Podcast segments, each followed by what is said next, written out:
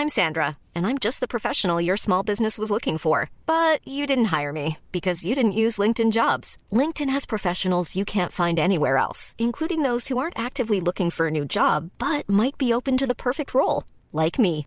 In a given month, over 70% of LinkedIn users don't visit other leading job sites. So if you're not looking on LinkedIn, you'll miss out on great candidates like Sandra. Start hiring professionals like a professional. Post your free job on linkedin.com/people today. Dixo Exile. Network.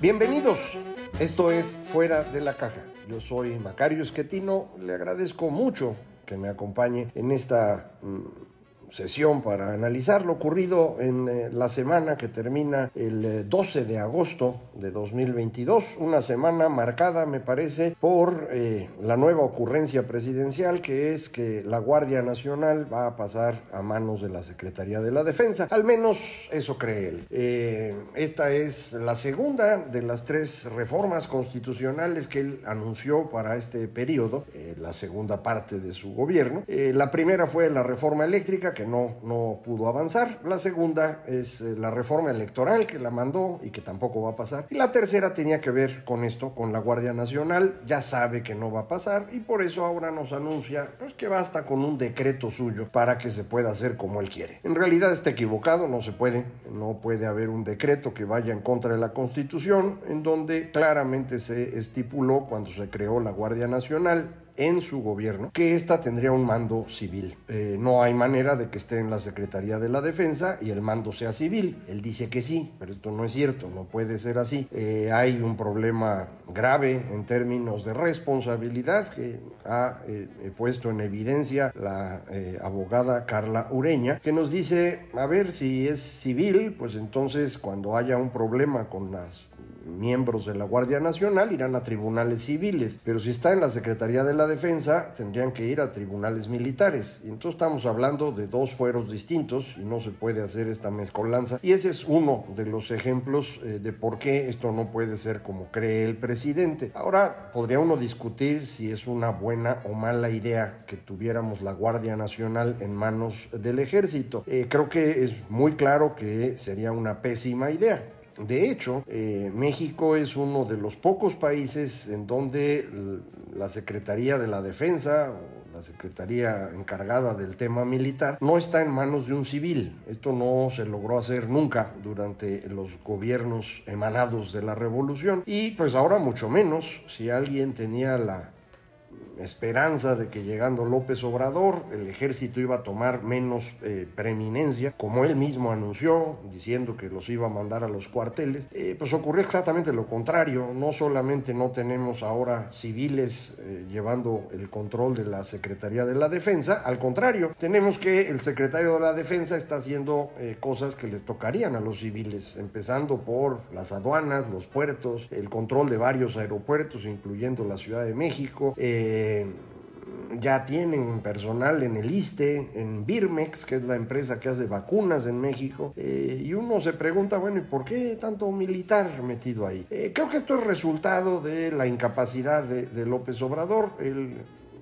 Creó un gabinete de personas incompetentes para poder él mandar como él quisiera, destruyó las estructuras de gobierno para concentrar el poder en su persona. Y el resultado es que pues nada funciona. Y como nada funciona pues entonces se está recargando cada vez más en la única estructura que sigue funcionando que es la estructura militar. Eh, lo convencieron eh, que ellos iban a poder resolver el tema de la seguridad cuando arrancó el sexenio y el secretario que él había elegido para este tema resultó ser un inútil, ahora está como gobernador de Sonora, Alfonso Durazo. Eh, no había cómo resolverlo y entonces los militares le dijeron nosotros podemos, déjenos eh, quitar la Policía Federal y crear la Guardia Nacional. La razón de esto es que los militares nunca habían querido Policía Federal porque era en los hechos un grupo armado legalmente que no estaba controlado por ellos y ellos quieren controlar todo eso. Aunque en los años 40 deshicimos el control militar de los ganadores de la revolución sobre la estructura de gobierno, en realidad los militares se quedaron con sus cachitos, negocios propios, de donde salió, por ejemplo, la riqueza de los Vázquez Raña, eventualmente convertida ahora en televisión y periódico y demás, pero viene de venderle armas al ejército. Eh, sus negocios propios, decía yo, los militares, eh, su control territorial a través de las zonas, etc. Eh, y cuando aparece la Policía Federal, que es verdaderamente un cuerpo que podía en los hechos tener poder de fuego, los militares no les gustó la idea eh, no, la, no, apoyaron su creación en el gobierno de Felipe Calderón. Este grupo pasó de ser pedacitos que habían recogido de la policía de caminos y otras cosas, a convertirse en un grupo serio, bien hecho, 40 mil elementos que funcionaban muy bien. Entonces en el sexenio de Peña, pues los hicieron a un lado, eh, los había jalado el secretario de gobernación, Osorio Chong, no quería él problemas porque él pensaba que podía ser candidato a la presidencia, entonces no hizo mucho caso del tema, los militares aprovecharon para apachurrar más a, la, a la eh, Policía Federal y esto pues nos llevó a que tuviéramos el repunte de, la violencia en la segunda mitad del sexenio de Peña Nieto, con la cual arrancamos el actual. Eh, esta violencia pues, se ha mantenido en una meseta, ya no ha crecido afortunadamente, tampoco se ha reducido de manera relevante eh, y pues eh, desaparecieron a la Policía Federal para crear la Guardia Nacional. Dijeron que lo harían con los miembros de la policía, pero la verdad es que los han humillado mucho, los han ido sacando. la mayor parte de la Guardia Nacional cobra en defensa o cobra en marina, lo cual en principio ya nos mete en un problema. Y entonces para que este problema no sea tan claro, pues el presidente dice, pues de plano que esté en defensa. Eh, esto no, no, insisto, no es una buena idea en cualquier caso, no se puede hacer pero si se pudiera no sería una buena idea, porque no queremos que los militares tengan el único cuerpo con poder de fuego legalmente eh, soportado. En otras partes del mundo se tienen eh, policías militarizadas al lado de los militares, porque las policías militarizadas eh, pueden aprender a trabajar el tema de seguridad pública y no meterse en defensa nacional, mientras que los militares hacen la defensa nacional, que es su chamba. Y además esto permite tener dos grupos y con eso evitar el riesgo de que los militares con demasiado poder, pues se les ocurra que mejor ellos directamente gobiernan, que es lo que ocurrió en los años 70 en muchos países latinoamericanos. Eh, aquí no ocurrió porque no era necesario, ellos podían controlar su espacio, acuérdese de lo que comentaba yo hace un momento. Eh, entonces, eh, López Obrador está cometiendo ahí errores de todo tipo, desde no entender cómo funciona el la Constitución a no entender problemas elementales del funcionamiento de una sociedad. Eh, probablemente lo hace porque, recuerde usted, en lo único en lo que piensa es en el poder y él está convencido de que él debe tener todo el poder. Cree que así esto va a funcionar, porque así él va a tener el control de todo.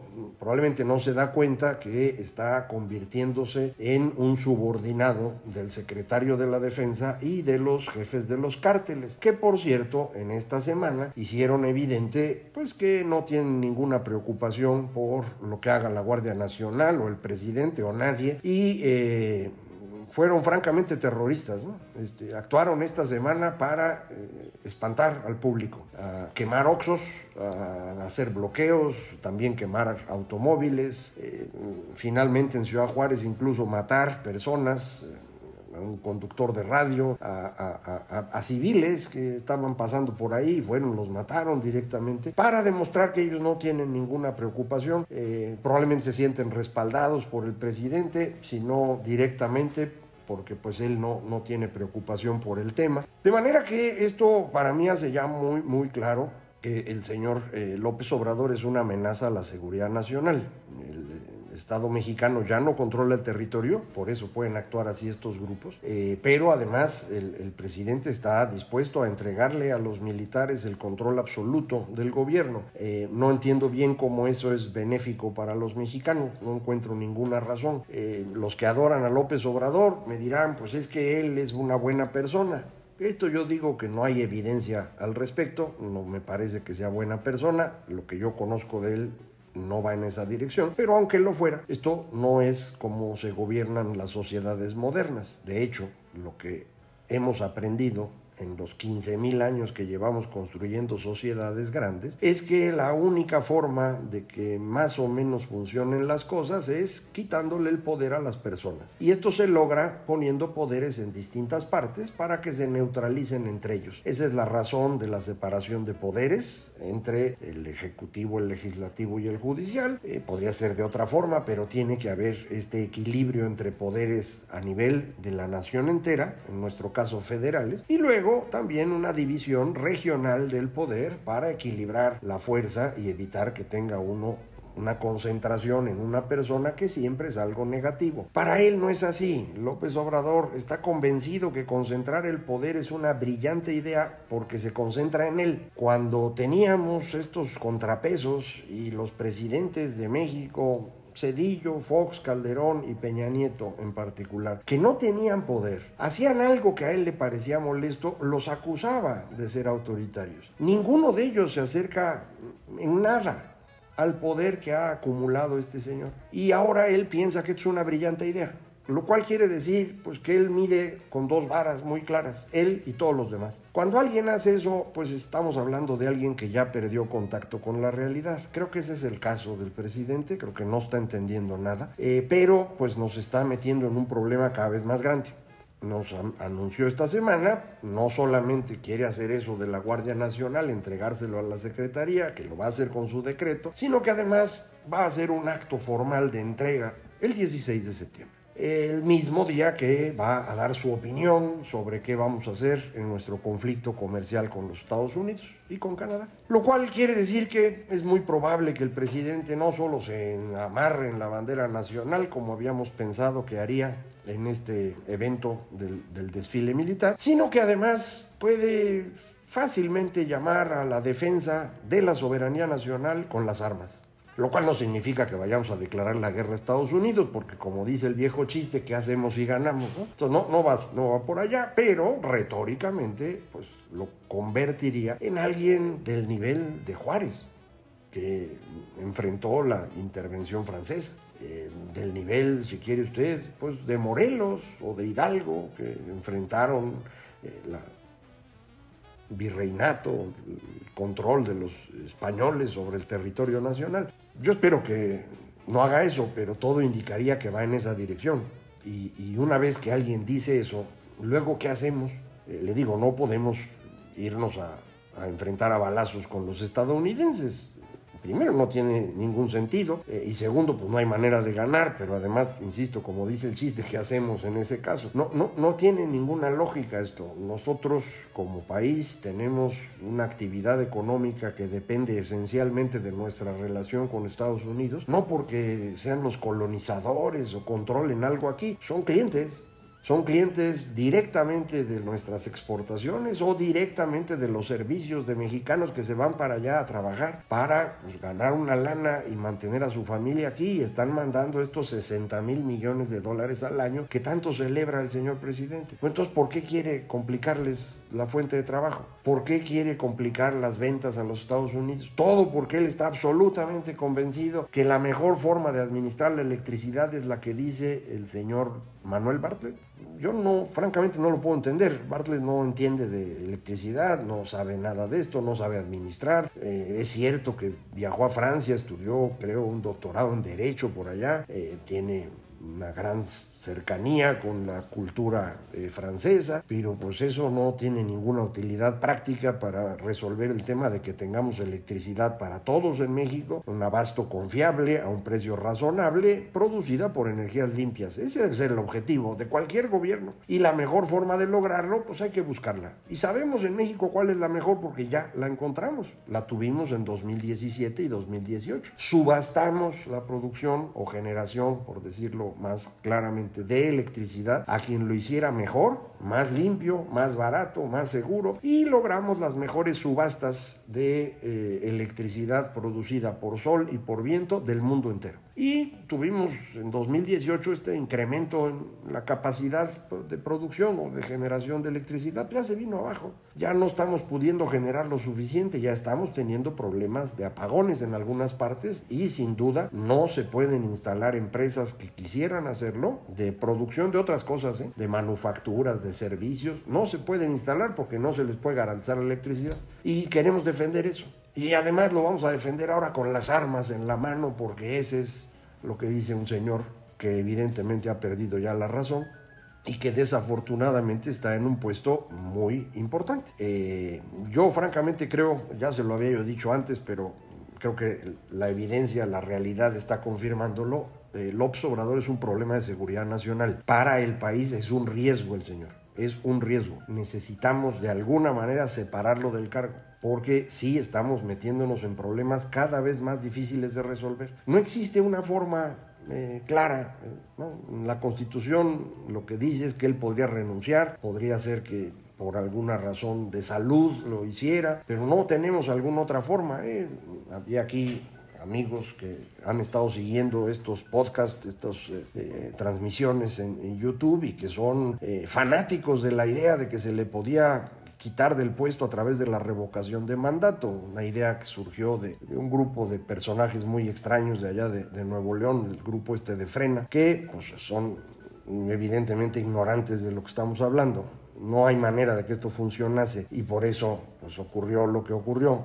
A lo que sirvió las revocaciones para mostrarnos cuál es la verdadera fuerza de López Obrador, que yo insisto, es la mitad de la que tenía en 2018. Eh, y para 2024 no va a mejorar. Así que pues, es muy probable que en el 24 su candidato o candidata sea derrotado. Es muy probable que él no acepte el resultado. Es incluso probable que si las encuestas van mostrando esto con tiempo, eh, el presidente decida reventar la elección y que no tengamos ni siquiera un ganador de la elección porque esta no se lleva a cabo o no se pueden contar los votos. Es relativamente sencillo evitar eso. ¿eh? No ha ocurrido antes porque habíamos actuado todos en la idea de que la democracia era el camino que queríamos, pero hoy el mismo presidente de la República está en contra de la democracia. Esto es un verdadero riesgo, de, verdad, no es una cosa menor. Eh, no sé exactamente hacia dónde nos vamos a mover, no tengo una solución para plantearle, no, no soy un experto en materia constitucional como para poder decir, miren, se podría hacer de esta forma. Eh, no sé qué es lo que están pensando al interior de las Fuerzas Armadas, porque no todo el mundo piensa igual. Eh, no sé si ellos están tan dispuestos a, a jugar a esta, este juego del autoritarismo y del caudillo en pleno siglo XXI, además siendo un ejército que honestamente pues no da para una comparación global relevante, a duras penas pueden con el crimen organizado, ya ni siquiera pueden controlar el territorio. Entonces, pues la verdad no, no, yo no veo qué es lo que están eh, buscando. Entiendo que habrá generales que se están pues haciendo un patrimonio, he escuchado que andan pidiendo por ahí del 30% eh, y tienen mucha obra, ¿no? El Tren Maya, tienen ahora el, aeropuerto, donde pues hay obras y ahí siguen haciéndose cosas que pueden estar cosechando su lana. Eh, la corrupción en México fue lo que mantuvo unificado al sistema político desde la revolución. El, el, primer gran corrupto de la revolución era un bandido, un asesino, un violador que se llamaba Francisco Villa, Pancho Villa. O Doroteo Aranco, pues, para que no me estén regañando. Eh, su hermano fue el que controlaba los burdeles en, en Chihuahua. Eh, y de esos personajes eh, construimos un gobierno. Son los héroes que nos dieron patria una, una punta de criminales. Eh, y por lo tanto, nuestro gobierno siempre dependió de la corrupción para seguir funcionando. Eh, incluso gobiernos de otro partido, como fue Acción Nacional, que llegaron con la intención de evitarlo, no pudieron hacerlo. Algunos de ellos incluso se convirtieron en corruptos, otros tuvieron que dejarlo pasar, algunos más se fueron, pero no se pudo eh, evitar esto. López Obrador ni siquiera tenía esa intención, como es evidente y claro ahora para el que lo quiera ver. Si no lo quieren ver, ¿yo qué hago? Por cierto, si lo quieren ver, en los próximos días sale un, libro eh, de mi autoría, eh, escrito a petición de, Grupo Planeta, sale bajo el sello de Ariel y eh, se llama México en el precipicio, también el título es de ellos, y trata sobre pues, estos proyectos de inversión del Obrador, sus grandes ocurrencias, trata sobre los programas sociales y sobre la crisis fiscal a la que nos encaminamos, un libro pequeñito que yo espero que sea de su agrado, en cuanto tenga yo un ejemplar, con mucho gusto se los platico aquí más de cerca, pero mientras ya los dejo pensando en qué vamos a hacer en estos próximos dos años eh, con este personaje ya evadido totalmente de la realidad, eh, construyendo eh, una estructura política que depende esencialmente de las armas, tratando de administrar su lealtad con dos grupos, uno legal, eh, que son los militares a los que les está entregando el gobierno, y otro ilegal al que le está entregando el territorio. Sí es una situación peligrosa, eh, preocupante, eh, a ver si se les ocurre algo, ahí me van diciendo, para que entre todos pues vayamos buscando una solución a esto que tenemos enfrente. Muchísimas gracias, esto fue Fuera de la Caja.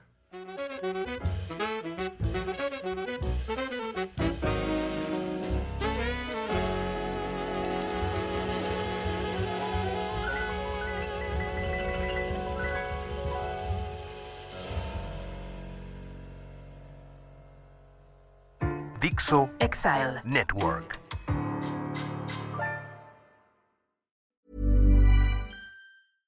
¿No se merece tu familia lo mejor? Entonces, ¿por qué no los mejores huevos? Ahora, Egglands Best están disponibles en deliciosas opciones. Huevos clásicos, de gallina libre de jaula y orgánicos de Egglands, que ofrecen un sabor más delicioso y fresco de granja que le encantará a tu familia. En comparación con los huevos ordinarios, Egglands Best contiene la mejor nutrición como 6 veces más vitamina D, 10 veces más vitamina E y el doble de omega 3 y B12. Solo Egglands Best. Mejor sabor, mejor nutrición, mejores huevos. Visita egglandsbest.com para más información.